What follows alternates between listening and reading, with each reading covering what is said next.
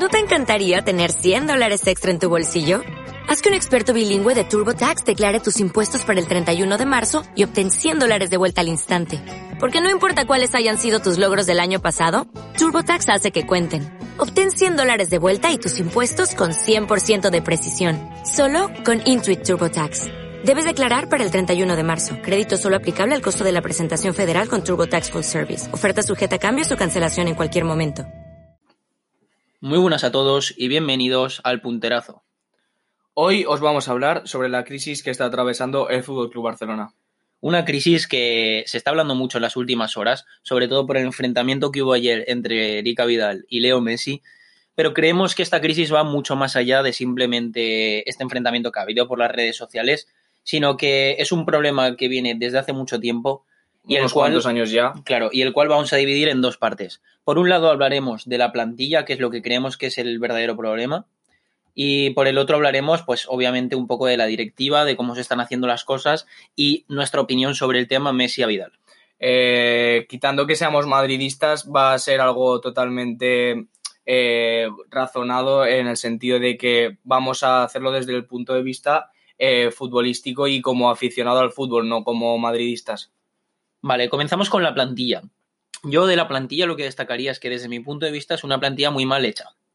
Es decir, es una plantilla que a priori cuando empezó la temporada parecía que era una muy buena plantilla, con gente de mucho nivel, jugadores jóvenes, etcétera.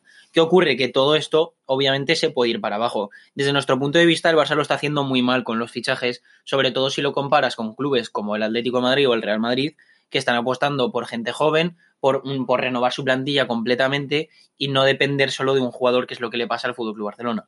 Luego ya no entramos en si eh, las compras son buenas o no. Ya es el caso del Atlético que eh, se le está gustando, por ejemplo, muchísimo eh, depender de las salidas de, sobre todo de la defensa y la de Antoine Grisman.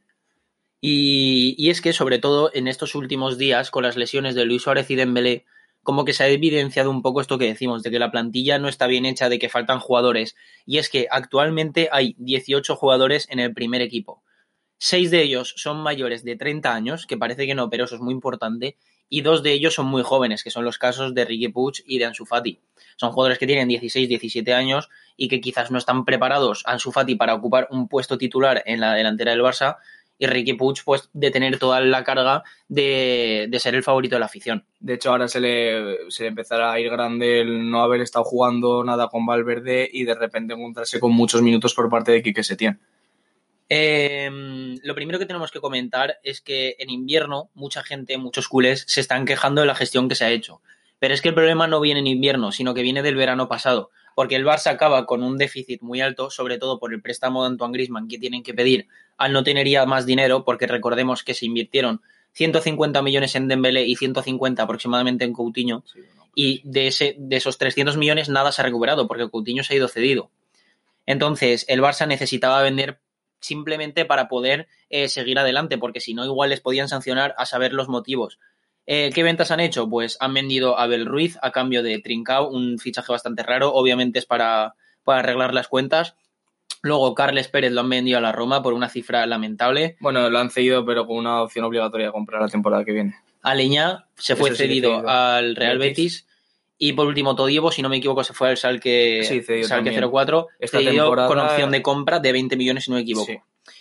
Eh, aparte de eso, también en invierno se intentó, obviamente, eh, sabiendo lo que le había ocurrido a Suárez, sin saber lo que le había pasado en Melé, se intentó traer a un jugador de ataque se habló mucho de William José, Rodrigo Moreno, de Rodrigo Moreno. Que eso lo comentaremos más tarde porque también fue un caso desastroso. Y de hecho, eh, Cedric Bakambu, el jugador que actualmente está en China, que estuvo en el Villarreal, por lo que se conoce, llegó a irse al avión para venir hasta Barcelona a firmar y a última hora le dijeron que decidían no ficharle, que no tenían dinero. Me parece que esto fue lamentable por dos cosas. Lo primero, por el trato con el jugador, que incluso luego bromeó por Twitter. Y ya no solo eso, sino la gestión del Barça de en todo el invierno no poder traer a un, delantero. Yo creo que Bakambu no les terminó de convencer y pasaban de hacer otro caso como el de Kevin Prince Boateng y salir otra vez humillados. Pero con las humillaciones que están teniendo, yo creo que ya no habría sorprendido a nadie.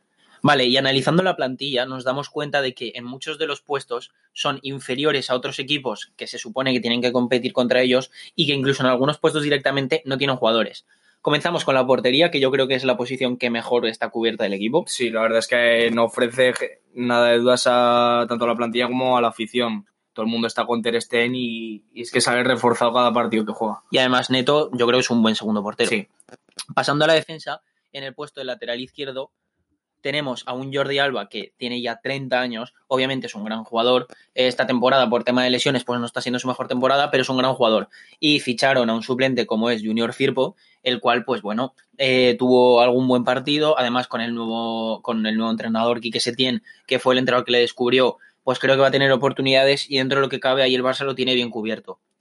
En el lateral derecho yo creo que ya hay problemas porque Semedo, no sé por qué, pero a los entrenadores no les convence y eso que cada vez que juega lo hace increíble. El otro día hizo un partidazo y Sergi Roberto que a mí me parece más medio centro y aún así me sigue sin gustar en el medio. A mí es que Semedo es como que eh, me, me parece que no tiene nombre, eh, así de claro. Me parece que Sergi Roberto eh, gusta más a los entrenadores por, por, por su nombre y Nelson Semedo no es un jugador que, que destaque eh, por tener grandes cualidades, pero siempre cumple. Y como bien digo, creo que el Barça debería o bien confiar en Semedo o bien fichar a un lateral derecho que fuese, que fuese determinante porque Sergi Roberto creo que no tiene nivel para ser el lateral derecho titular del Barça. Pasando a la línea de centrales, sí que es cierto que a priori todo el mundo mira a los centrales y dice un Titi, Lenglet y Piqué. Son tres centrales de buen nivel. ¿Qué ocurre? Para comenzar, Piqué tiene 32 años, es un jugador que ya está mayor, que están teniendo suerte pero podría caer en alguna lesión. Y luego dos centrales como lo son Lenglet y un Titi, el cual Lenglet, pues la verdad es que está a muy buen nivel. Sí, la verdad es que es el mejor de los tres. Y, y un Titi que todo el mundo sabe que tuvo una, una gran temporada, que fue la del Mundial, Mm.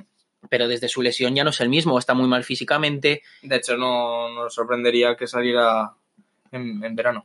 ¿Y cuál es el error para mí de este caso? Lo de ceder a Todibo. Es el único central, aparte de Pique, de perfil derecho que tienes, porque tanto un Titi como el Lenglet son zurdos. Y además, en caso de que, de que un Titi se vuelva a lesionar, lo cual no me sorprendería porque estando físicamente como está y con los problemas que ha tenido podría ocurrir, tienes que tener un tercer central porque el Barça al fin y al cabo juega tres competiciones y no se la puede jugar a tener solo a tres centrales. También tengo que decir que el tener a Gerard Piqué con todos los negocios que hace, rollo ahora está de empresario con, con la Copa Davis y tal, creo que tampoco beneficia mucho al equipo, ya que Piqué no va a estar centrado en el equipo 100%. Y lo que un equipo como el Barcelona te exige es eh, máximo compromiso con, con tu club.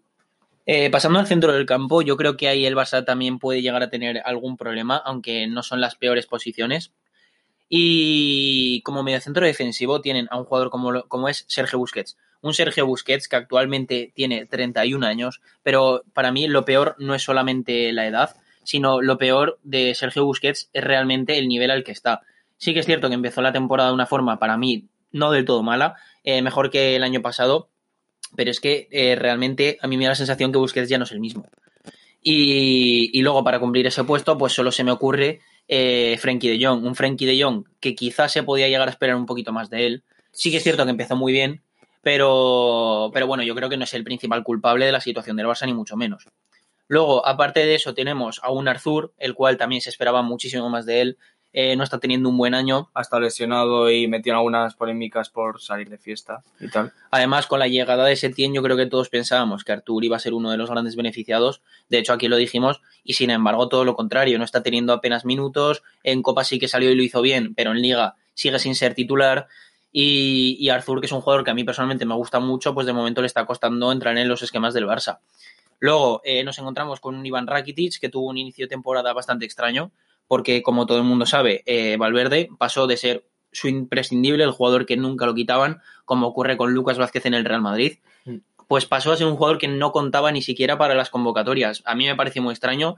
Yo supongo que habría algún tema disciplinario, no sé, no sé en qué sentido. Y sin embargo, eh, de repente volvió a entrar en, en los esquemas de, de Valverde y ahora con Setién también está teniendo minutos. Luego eh, está Arturo Vidal, un jugador que a mí me gusta porque cada vez que sale aporta. Sí, la verdad es que como revulsivo es el que eh, el único en el Barcelona que, que sabes que va a hacer algo seguro si no juega de titular. Y por último, Ricky Puig, que de momento pues apenas está teniendo oportunidades, con Valverde directamente no tenía ni, ni siquiera en las convocatorias. Y con Setién pues ya él mismo, el propio Quique Setién dijo que iba a contar con Ricky. Y pese a que sí que le ha ido metiendo poco a poco, todavía no ha tenido esa confianza que necesita. No, le falta eh, tiempo de evolución, es normal con, con un chaval tan joven. Y no sé cómo tú lo verás, pero yo creo que el centro del campo no está mal, realmente tienen alternativas, pero creo que hacen falta dos cambios. El primero, Sergio Busquets, para Sí. mí ya debe desaparecer del 11 y poner quizás, especializar en esa posición a De Jong y quizás fichar a un media punta como tiene el Madrid tantos que sean Isco, James, eh, incluso Modric. incluso Modric, Odegaard, que está cedido, tienen a muchísimos jugadores para esa posición y sin embargo el Barça lo más parecido que tiene a ello es Leo Messi. Y luego en las posiciones de ataque, que es donde para mí está el gran problema, solo tienen a tres jugadores. Por, en primer puesto, obviamente, Leo Messi, un jugador que tiene 33 años, obviamente no vamos a rebatir que es buenísimo, para mí es el mejor del mundo y, obviamente siempre cumple, pero no puede tirar del carro el solo. Luego tenemos a un Antoine Grisman que no está en su mejor año, obviamente. Eh, empezó jugando la temporada en un puesto que no era el suyo, como es la banda, y ahora que está delantero, desde mi punto de vista, quizás estando un poquito, un poquito menos de lo que se espera. Y por último, Ansu Fati, que sí, Ansu Fati está sorprendiendo, está jugando muy bien y es un jugador con muchísimo futuro, pero no deja de tener 17 años. Es decir, no se puede confiar que tu triente titular, que sea Messi, Griezmann y Ansu Fati, vayan a jugar todos los partidos porque aquí sí que no es que haya buenas opciones o malas, es que directamente Es que no, no hay. hay. No hay ningún suplente. Entonces creo que esto es obviamente el gran fallo del Fútbol Club Barcelona para esta temporada y que le puede costar muy caro. Es que la mínima que se lesione a alguien ya o cambias todo el sistema para jugar con, con dos puntas. Pero también se ha hablado de que como eh, Dembélé se va a lesionar toda la temporada, creo que había eh, una opción de que si se lesiona cinco o seis meses tu jugador, puedes tener la opción de, de fichar a, a otro y se estaba hablando, por ejemplo, de, de Ángel Rodríguez. Sí, porque además creo que solo puedes fichar en tu, en tu propia liga, Mm. porque si no ya estarías perjudicando a todas las ligas y sería un- Correcto. una movida. Eh, ahora vamos a hablar de la directiva, donde yo veo eh, bastante, bastante fallo lo que están cometiendo.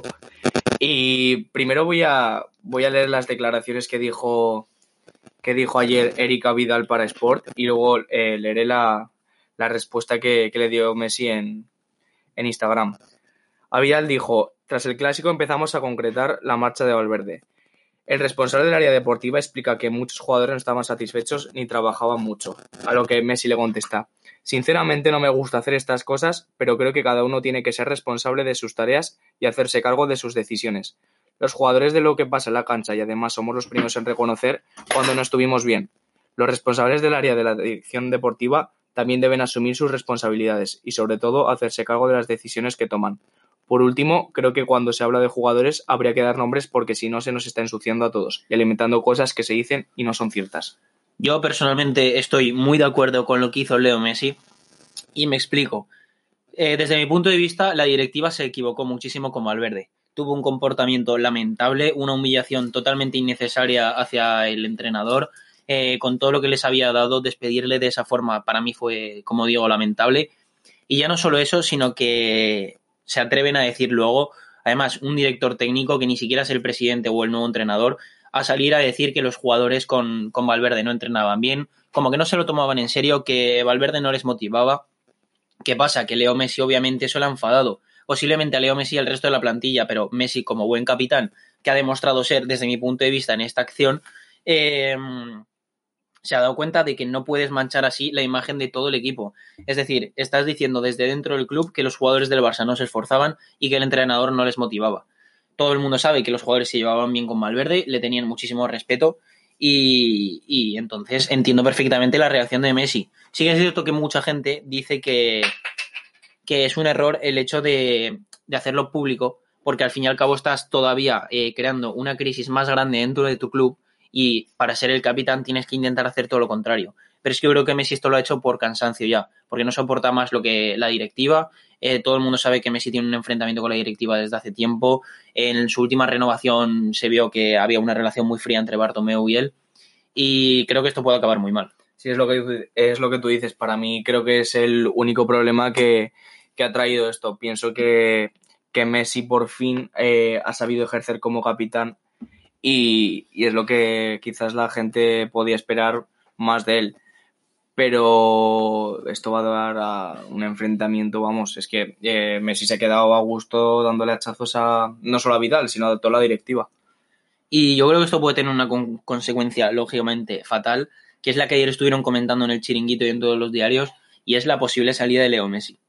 Recordemos, tiene contrato hasta 2021, pero con una opción de poder seguir libre el, el año anterior, o sea, este. Está claro que yo personalmente creo que se va a quedar, Que también. que acabará renovando incluso y se retirará en el Barça, o como mucho, cuando sea más mayor y ya no tenga el mismo nivel, si irá a Argentina. Pero sí que es cierto que, como dijo ayer, no sé si fue luego Carrasco, creo que yo personalmente nunca he visto a Messi tan cerca de salir del Barça. Porque en muchas otras situaciones se ha hablado de que lo quería Guardiola, lo quería el City, pero yo veía a Messi muy a gusto en Barcelona.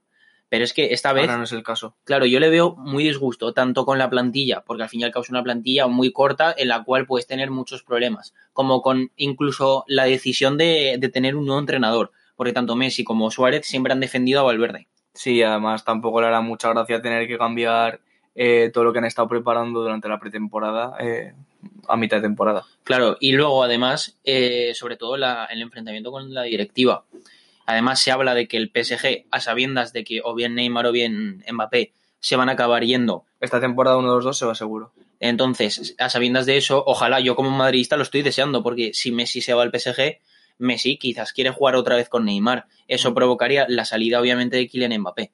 Al Madrid 100%. Claro, entonces eso es una idea muy loca que sinceramente dudo mucho que pase, pero puede llegar a ocurrir. No, pero yo antes vería a, a Messi yéndose a quizás a la MLS a jugar. Yo creo que pasaría ya... En plan, no sería el reto que tiene, por ejemplo, Cristiano de seguir triunfando en otras ligas, sino que Messi eh, ya diría, pues mira, me ir a disfrutar del fútbol y hacer disfrutar a otra gente. Y, por ejemplo, irse a la, a la MLS con, con Beckham al- al Inter de Miami, que empiezan en, en breve. A ver, yo esto último que acabamos de decir, obviamente, es Yo lo veo muy, muy difícil. Claro, algo que no, no creemos que pase, pero es una posibilidad. Eh, y bueno, esta ha sido, digamos, nuestra opinión sobre toda la situación del Fútbol Club Barcelona. Eh, esta pequeña crisis que para nosotros no es pequeña, ya que tienen dos grandes problemas que solucionar, que es una plantilla mal ejecutada y una directiva enfrentada con la plantilla, es lo peor que le puede pasar a un club. De hecho, me parece que es eh, una de las peores que, que ha habido en la última década. Ya, ya con la del Madrid, con Mourinho, Casillas y todo ese tema que hubo, eh, fue, me parece una crisis que, que estuvo bastante marcada. Ha marcado eh, esta década al madridismo, pero es que esto se lleva a la palma. Vamos, eh, yo creo que va a ir a, a más y sobre todo futbolísticamente. Eh, así que bueno, ya veremos a ver cómo acaba la temporada del Fútbol Club Barcelona. Eh, también, en caso de que fracasen en todas las competiciones, Leo Messi se puede replantear su futuro, como hemos dicho. Eh, veremos también qué pasa con la directiva, si Erika Vidal es despedido. Si no me equivoco, ya tiene una reunión con Bartomeu, en la que ha podido pasar de todo. Con Avidal y, Y- Messi al frente. Y nada, como siempre, seguirnos en nuestras redes sociales, en Twitter, eh, escuchándonos en Spotify y nos vemos en próximos podcasts. Un saludo y hasta la próxima. Chao, chao, chao.